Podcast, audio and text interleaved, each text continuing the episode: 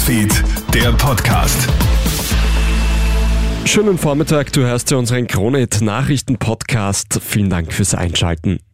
Das Asylsystem in Europa wird künftig wesentlich strenger. Menschen, die aus sicheren Ländern kommen, dürfen unter haftähnlichen Bedingungen untergebracht werden, und zwar so lange, bis es eine Asylentscheidung gibt. Die 27 EU-Mitgliedstaaten versprechen sich davon weniger irreguläre Migration. Die Asylverfahren sollen künftig auch an EU-Außengrenzen geführt werden. Länder, die keine Asylwerberinnen und Asylwerber aufnehmen wollen, müssen trotzdem Unterstützung leisten, etwa durch Geldzahlungen. US-Präsident Donald Trump darf in Colorado nicht bei den Präsidentschaftswahlen antreten. Es ist ein folgenschweres Urteil, das der oberste Gerichtshof Colorados gestern fällt. Das Gericht gibt dem Republikaner eine große Mitschuld am Sturm auf das Kapitol. Hunderte Trump-Anhängerinnen und Anhänger sind ja im Jänner 2021 in das US-Regierungsgebäude eingedrungen. Fünf Menschen sind damals ums Leben gekommen.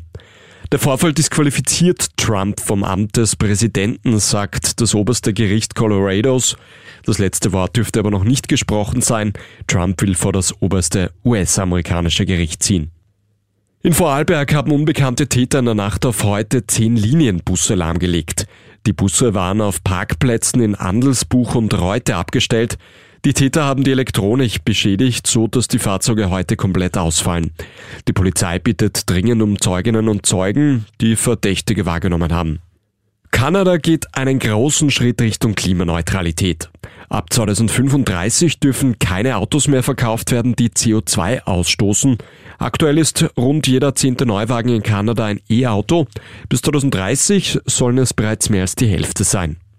Viele Frauen klagen in der Schwangerschaft über Übelkeit und Erbrechen. Jetzt gibt es erstmals Hoffnung, dieses Problem zu lösen.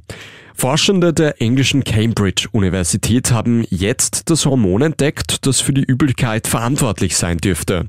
Jetzt soll an einer Therapie geforscht werden, damit Frauen auf dieses Hormon nicht mehr so stark reagieren. Mehrere Studien sind bereits in Planung.